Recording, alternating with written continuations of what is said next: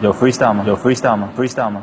在这个差不多的城市，拿着差不多的工资，过着差不多的日子，开着差不多的车，上着差不多的班，在差不多的路上听着差不多调频，那些差不多的节目，说着差不多的人。我八零后出生，说话就大声，广播里发声，要有我人生，不做差不多先生。嗯。FM 八八九，你的财富 Radio，午后加点料。欢迎回来，午后加点料，我是海鹏。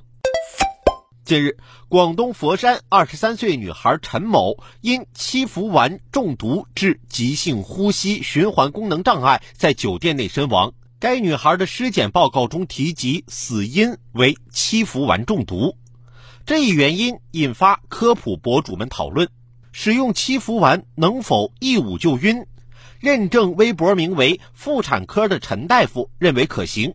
但是众多网友质疑其说法不专业、不严谨。随后，他使用七氟烷做实验，将自己捂晕。目前，相关视频已经删除。二月十七号，妇产科的陈大夫再次发布致歉声明称，七氟烷是通过正规渠道购买，并已将药物上交警方。希望经此一事能够引起大家对于某些非管制麻醉剂的重视。要我说啊。陈大夫以身试药的行为未免有些太拼了，面对质疑和谩骂，稍微急切了些。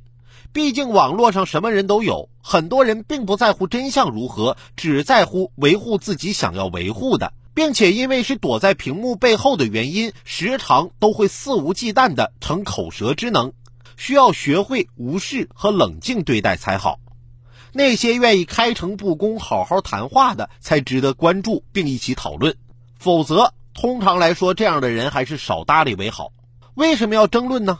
我从来都是捧着别人说，尤其是跟朋友吃饭的时候，只要我提出一个他们擅长的问题，然后我再偶尔搭两句腔，应和他们两句，接下来的一个小时里，菜就都归我了。